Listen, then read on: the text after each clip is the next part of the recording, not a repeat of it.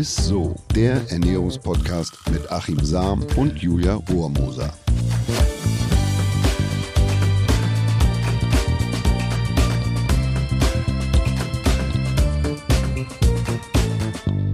Hallo und herzlich willkommen zu einer neuen Folge ISSO, dem Ernährungspodcast mit unserem Ernährungswissenschaftler Achim Sam. Und mit der gesunden Julia Romoser. Da muss man ja fast auf Holz toi, toi, toi, klopfen. Ne? Bestimmt.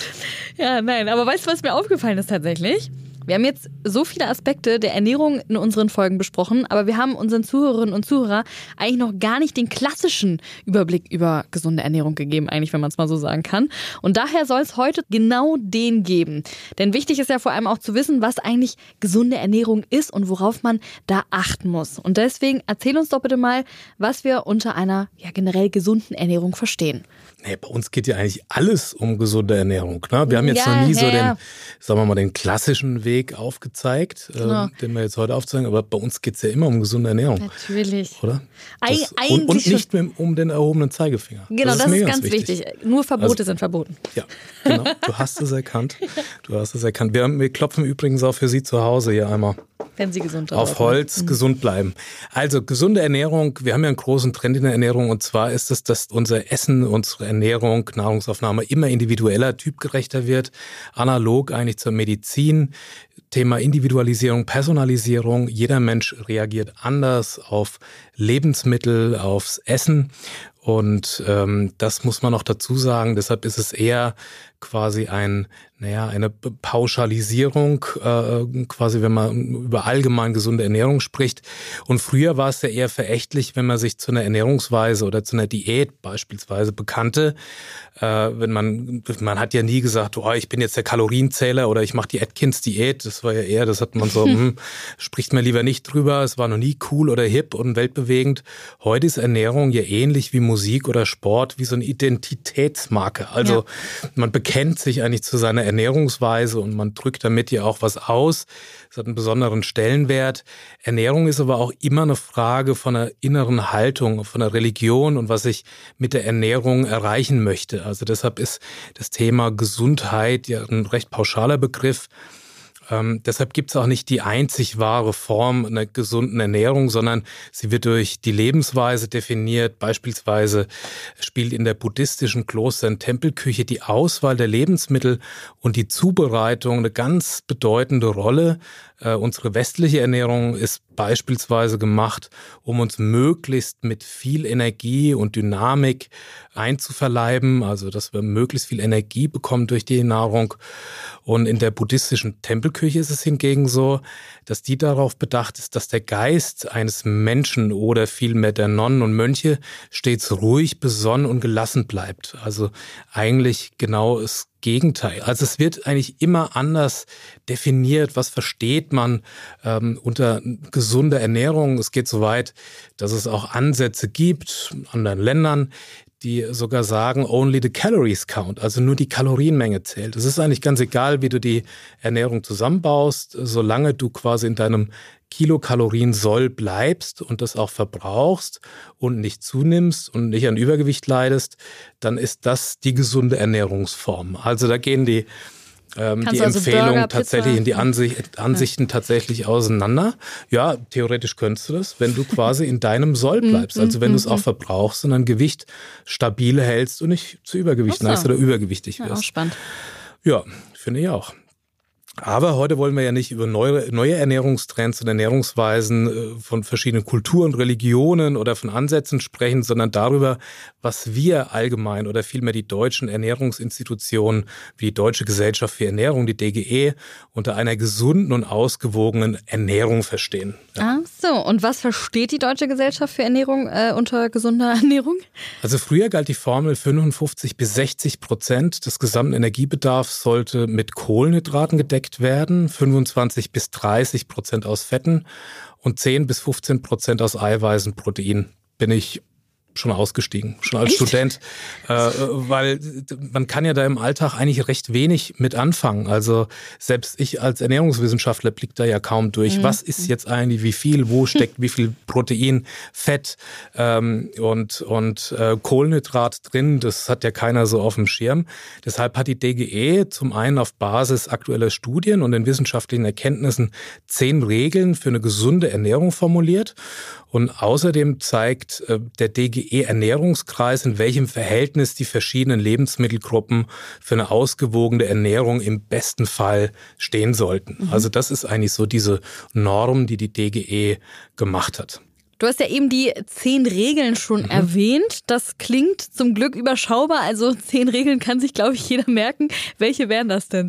Also die erste Regel lautet, Lebensmittelvielfalt genießen bedeutet, dass man sich möglichst bunt ernährt und das ganze Spektrum an Lebensmitteln ausschöpft und nutzt und überwiegend pflanzliche Lebensmittel isst. Also dass man sich nicht monoton ernährt, sondern einfach möglichst die gesamte Palette ausschöpft. Mhm. Die zweite Regel, Gemüse und Obst, nimmt fünf am Tag, also dass man drei Portionen Gemüse isst und zwei Portionen Obst und dass man das möglichst bunt eben zusammenstellt auch. Dritte Regel lautet Vollkorn äh, wählen oder nutzen oder gegen Vollkornprodukte austauschen, also bei Brot, Nudeln, Reis und Mehlen äh, am besten die Vollkornvariante nehmen. Die vierte Regel lautet, mit tierischen Lebensmitteln die Auswahl ergänzen. Das bedeutet, dass man täglich Milch und Milchprodukte wie Joghurt und Käse essen sollte, Fisch ein bis zweimal pro Woche und wenn man Fleisch isst, dass man nicht mehr als drei bis maximal 600 Gramm pro Woche verzehrt. Mhm. Die fünfte Regel lautet gesundheitsfördernde Öle und Fette nutzen, also dass man pflanzliche Öle wie beispielsweise das Rapsöl nimmt und daraus auch hergestellte Streichfette nutzt, dass man vermeidet, äh, versteckte Fette zu essen, die ja beispielsweise unsichtbar in verarbeiteten Lebensmitteln wie Wurst, Gebäck, Süßwaren, Fastfood oder Fertigprodukte stecken. Die sechste Regel lautet Zucker und Salz einsparen, also dass man hier möglichst versucht, mit Zucker gesüßte Lebensmittel und Getränke zu vermeiden, die sind nicht empfehlenswert und dass man eben sparsam mit Zucker umgeht. Und da am besten dann kreativ würzt mit Kräutern und Gewürzen und äh, auch mit salzreichen Lebensmitteln, dass man das eher reduziert. Mhm. mhm. Die siebte Regel lautet, dass man rund 1,5 Liter am Tag trinkt, am besten Wasser äh, oder andere kalorienfreie Getränke wie ungesüßte Tees. Alkoholische Getränke sind beispielsweise nicht empfehlenswert oder zuckergesüßte Getränke, das eher nicht oder reduzieren. Die achte Regel, schonende Zubereitung, dass man Lebensmittel nur so lange gart, wie nötig ist, äh, also so kurz wie möglich, mit wenig Wasser und wenig Fett, dass man beim Braten, Grillen oder Backen und Frittieren das Verbrennen des Lebensmittels vermeidet. Ne, das ist auch ganz mhm. wichtig, dass man da eben nicht die oder krebserregende äh, Stoffe fördert. Da kann man auch ruhig mal in unsere Folge reinhören zum Thema Food Hacks. Es gibt ja auch Lebensmittel, die tatsächlich gewinnen, wenn man sie ja einkocht, beispielsweise Tomate mit dem Lycopin. Also das ist natürlich eine pauschale Regel, aber es gibt auch Ausnahmen und die haben wir da beschrieben. Die neunte Regel lautet achtsam essen und genießen, also dass man sich Pausen und äh, für die Mahlzeiten einrichtet, dass man sich Zeit beim Essen lässt. Auch da haben wir mal eine Folge zugemacht, Fasten Your Seatbelt, also dass man sich hinsetzt genau. und äh, das Handy mal ausmacht und sich aufs Essen konzentriert und auch mal wieder so eine kleine Schmeckschule macht. Wie mhm. schmeckt denn überhaupt jetzt der Apfel, dass man mal versucht, den zu beschreiben, dass man sich einfach mit dem Lebensmittel beschäftigt und es nicht so nebenbei wegkonsumiert. Und die zehnte Regel lautet, auf das Gewicht achten und in Bewegung bleiben. Auch das spielt eine Rolle. Also vollwertige Ernährung und körperliche Aktivität gehören zusammen. Das bildet eine Einheit. Das ist übrigens noch gar nicht so alt. Also, dass man versteht, dass das wirklich zusammengehört. Mhm. Ich erinnere mich, als ich angefangen habe, Journalist und Redakteur, das war noch vor dem Studium, da war das äh, noch getrennt. Da hat man entweder Sport gemacht, um das Gewicht zu reduzieren, oder man hat sich bewusster ernährt. Aber Ach dass man so. das jetzt beides macht für eine, für eine gesunde Ernährungsweise, ist noch gar nicht so alt, wie man das vielleicht vermutet. Also da ist nicht nur regelmäßiger Sport hilfreich, sondern dass man auch den Alltag aktiv gestaltet. Also wenn man beispielsweise mehr zu Fuß geht und die bekannten 10.000 Schritte tut oder wenn man halt kleinere Strecken oder auch größere, ist ja möglich jetzt mit dem E-Bike, einfach mit dem Fahrrad fährt. Ja, so. cool. Ich muss sagen, die zehn Regeln leuchten auf jeden Fall ein. Und ähm, du hast ja auch ähm, vorhin den Ernährungskreis erwähnt. Was mhm. zeigt der uns denn jetzt genau? Ja, auf Basis des Ernährungskreises kann man quasi die Orientierungsmengen ableiten. Also wer einen geringen Energieverbrauch hat, zum Beispiel Frauen, die sich wenig körperlich betätigen, sportlich nicht aktiv sind, die orientieren sich an den unteren Mengen und wer einen höheren Energieumsatz hat, also einen höheren Kalorien- oder Kilokalorienverbrauch, zum Beispiel männlich, schwere körperliche Arbeit, sportlich aktiv, der orientiert sich an den oberen Werten. Und natürlich können auch Frauen, die körperlich schwer arbeiten, sportlich aktiv sind, einen hohen oder einen höheren Energieumsatz haben, aber Frauen haben tatsächlich, es ist nun mal leider so, das hat auch nichts irgendwie mit Diskriminierung zu tun, einen etwas geringeren äh, Grundumsatz oh oder einen Energieumsatz ja. als, als Männer. Ja, das okay. ist leider Gottes so. Tja. Okay, und wie kann man sich jetzt diesen Ernährungskreis vorstellen? Also wie ist er aufgeteilt? Der ist aufgeteilt in sieben Lebensmittelgruppen. Im Zentrum steht Wasser oder Flüssigkeit. Also man soll ja quasi möglichst kalorienfreie Getränke nehmen, ne, ungesüßte Tees oder Wasser. 1,5 Liter circa am Tag zusätzlich zu der Nahrungsaufnahme mhm. zu trinken, weil Nahrung enthält ja auch immer Wasser, aber das ist quasi die zusätzliche Menge, die man trinken sollte. Und dieser Ernährungskreis ist mengenmäßig aufgeteilt. Der größte Anteil sind äh, Vollkornprodukte, also Brot, Pasta, äh, Reis, Kartoffeln. Das macht den größten Anteil aus. Danach gefolgt von Gemüse, Gemüsesäfte, also Paprika, Blumenkohl, Brokkoli, Tomaten etc. Der dritte Block äh, ist dann das Obst und Früchte. Und dann kommen die Milchprodukte auf dem vierten Rang von der Menge und dann eben auf fünf Fisch und Fleisch, Eier und der sechste Platz gehört den Ölen. Und da soll man ja versuchen, dass man auch pflanzliche Öle nimmt, vorzugsweise das Rapsöl, weil eben auch noch Vitamin E und so weiter mhm. enthalten ist und ungesättigte Fettsäuren. Ja, und was bedeutet das jetzt mengenmäßig? Also was genau und wie viel sollte ich jetzt von ja, der jeweiligen Lebensmittelgruppe essen und trinken? Also das ist aufgeteilt sozusagen die täglichen Mengen, die man empfiehlt pro äh, quasi Abschnitt, also diese sieben Abschnitte. Das wäre in der Gruppe 1, also Getreide, Getreideprodukte und Kartoffeln, wäre die empfohlene Menge vier bis sechs Scheiben. Das wären gerechnet zwei bis 300 Gramm Brot oder Getreideflocken 50 bis 60 Gramm. Zusätzlich eine Portion, das spricht man von 200 bis 250 Gramm Kartoffeln gegart oder eine Portion, wären 200 bis 250 Gramm Nudeln gegart oder eine Portion Reis wären 150 bis 180 Gramm gegart. Oh, so, okay. das wäre also quasi äh, aus dieser Kategorie. Und dann ist natürlich die Empfehlung, dass man versuchen sollte, da Vollkornprodukte zu wählen. Gruppe 2 ist eben Gemüse und Salat. Da mindestens drei Portionen, das entspricht 400 Gramm Gemüse mhm. oder 300 Gramm gegartes Gemüse und 100 Gramm Rohkostsalat oder 200 Gramm gegartes Gemüse und 200 Gramm Rohkostsalat. Und da kann man das aufteilen, also sowohl gekochtes als auch rohes Gemüse und Salat. Das ist da die Empfehlung von der mhm. Menge her. Mhm. Gruppe 3 ist das Obst, Früchte. Mindestens zwei Portionen, also da spricht man von 250 Gramm Obst, äh, wenn möglich mit Schale zu essen und möglichst frisch. Eine Portion Obst von den zwei Portionen, die empfohlen sind, die kann man auch durch 25 Gramm Nüsse ungesalzen ersetzen ist da die Empfehlung. Gruppe okay. 4, wenn wir bei Milch und Milchprodukte, das sind das 200 bis 250 Gramm Milch und Milchprodukte und zwei Scheiben Käse, das sind 50 bis 60 Gramm am Tag. Und wer Kalorien sparen will, Energie sparen will, der sollte da die fettarmen Varianten eben bevorzugen. Okay. Gruppe 5 sind wir bei Fleisch, Wurst, Fisch und Eier. Da spricht man von einer wöchentlichen Empfehlung, also zwischen drei bis maximal 600 Gramm fettarmes Fleisch und fettarme Wurstsorten.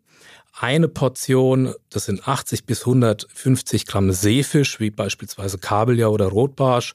Und eine Portion, das entspricht 70 Gramm fettreichem Seefisch wie Lachs, Makrele oder Hering. Ist wichtig wegen der Omega-3-Fettsäuren. Mhm. Mal rein in unsere Folge, haben wir ja auch schon viel zu gesagt, wie sich beispielsweise Veganer oder vegan lebende Menschen, Veganerinnen, äh, auch ähm, mit Omega-3 versorgen, wenn sie eben kein Fisch essen. Ne? Und bis zu drei Eier pro Woche. Das ist hier die Empfehlung. Okay. Dann haben wir die Lebensmittelgruppe 6. Das sind die Öle und Fette. Da spricht man wieder von der täglichen Empfehlung. Das sind 10 bis 15 Gramm Öl, zum Beispiel Raps, Walnuss oder Sojaöl und 15 bis 30 Gramm Margarine oder Butter. Auch mhm. Butter haben wir auch schon eine Folge zu gehabt. Butter ist gar nicht so schlecht, nee, genau. wie man das vermutet. Man sollte sich also die Butter nicht vom Brot nehmen lassen. Da war ja die Empfehlung, dass man möglichst darauf achtet, von Weidekühen oder von Milch, die von Weidekühen stammt, dass man die bevorzugt, weil das Fettsäuremuster dann einfach besser und gesünder ist. Und hier ist die Empfehlung, dass man ähm, bevorzugt pflanzliche Öle und Fette nutzt, grundsätzlich.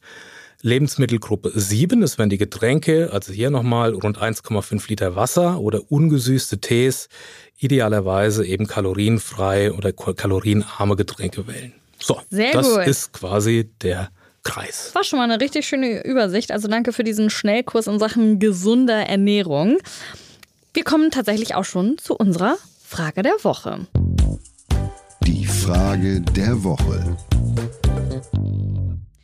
Und zwar will Nora wissen, Achim, es heißt ja immer, dass Salat so super gesund ist. Stimmt das und welche Sorte ist die beste? Liebe Nora, das kommt ganz drauf an. Salat ist nämlich nicht gleich Salat. Es gibt tatsächlich himmelweite Unterschiede. Ganz grundsätzlich ist es so, dass die dunkleren Sorten mehr gesunde Inhaltsstoffe enthalten als die hellen. Also es ist eigentlich immer so, ne? Je mhm. bunter, je tiefroter ein Lebensmittel ist, das, äh, da spreche ich jetzt aber nicht von einem Weinbrand oder so, sondern von, von Salat und Gemüse, desto gesünder. Man müsste zum Beispiel fünf Portionen Eisbergsalat essen, um auf die gleiche Menge an Folsäure zu kommen wie beim Lolo Rosso, der ja so tiefrot ist und so krause Blätter hat. Ja, ja. Die 20-fache Menge für den gleichen Vitamin A-Gehalt. Und tiefroter Lolo Rosso enthält sage und schreibe 690 mal mehr gesunde Polyphenole, also sekundäre äh, Pflanzenstoffe. Oh, das ist viel. Das ist eine ganze Menge. Also A ist eine dunkle Farbe und B die Blattstruktur entscheidend für die Höhe der gesunden Inhaltsstoffe. Je loser die Blätter, wie beispielsweise beim Romana, Indifie oder bei den Krause-Salaten, umso mehr gesunde Inhaltsstoffe stecken drin. Die Pflanze will sich quasi vor Witterung, intensiver Sonneneinstrahlung schützen, produziert deshalb sekundäre Pflanzenschutzstoffe. Das ist wie so ein, ja, wie so ein Sonnenschutzmittel. Mhm. Ja, und mhm. äh, deshalb diese gekrausten Salate, da fällt einfach mehr Sonne drauf. Deshalb ah. müssen die sich mehr schützen. Ja, ja. Deshalb schmeiße ich auch bei Kompaktsalaten nie die äußeren Blätter weg, sondern versuche, die man immer so wegzupft, ne? weil man denkt, naja, Gott, die, die äußeren, die, aus, ne? ja. ja. die sehen nicht mehr gut aus oder da ist ja Dreck dran oder so. Da stecken nämlich bis zu fünfmal mehr gesunde Inhaltsstoffe drin. Also die sollte man möglichst auch beim Kohl, äh, nicht nur beim Salat, sondern auch bei den Kohlsorten äh, dran lassen. Also da, wo das Lebensmittel oder der Kohl oder der Salat mit dem Sonnenlicht in Kontakt kommt, da bilden sich die meisten gesunden Inhaltsstoffe.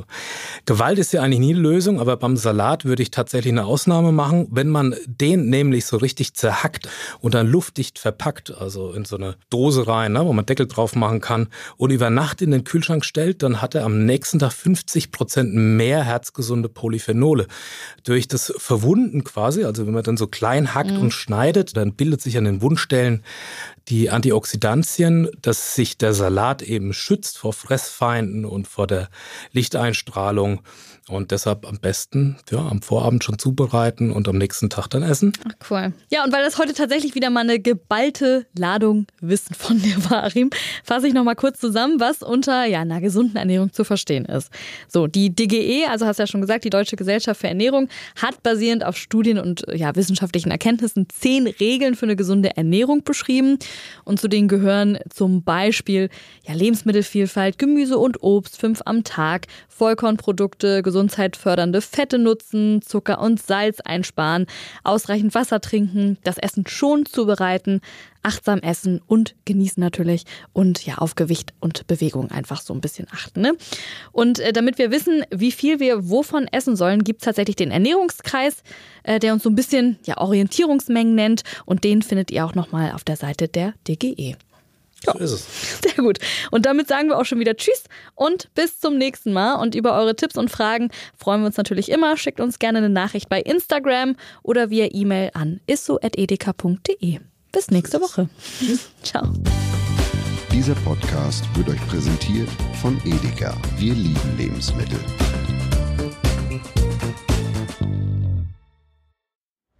Es folgt eine Podcast-Empfehlung.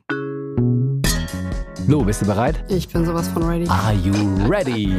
Herzlich willkommen bei Cheers, dem Weinpodcast mit Lou. Das bin ich, studierte Weinexpertin, Weinwirtschaftlerin und Weinbloggerin. Und ich bin Jonas. Ich bin hier, um Lou eine Menge Fragen zu stellen, denn wir sprechen in diesem Podcast über Wein, über Spannendes und eigentlich alles, was man wissen muss. Egal, ob man Weinanfänger ist oder fortgeschritten, dieser Podcast ist für alle bestens geeignet, die Bock auf Wein haben. Ja, welcher Wein passt zu welchem Essen? Warum ist Säure im Wein eigentlich so wichtig? Und wie kommen die Aromen in euren Wein rein? Und warum spuckt Lou nach dem Probieren immer wieder alles aus? In kurzen und knackigen Episoden gibt es genau auf diese Fragen die passende Antwort. Und ab und an gibt es auch noch Gäste. Und wenn ihr Fragen habt, dann schreibt sie uns an cheers.edeka.de. Jeden Montag gibt es eine neue Folge, überall da, wo es Podcasts gibt. Und ich würde sagen, Cheers. Cheers.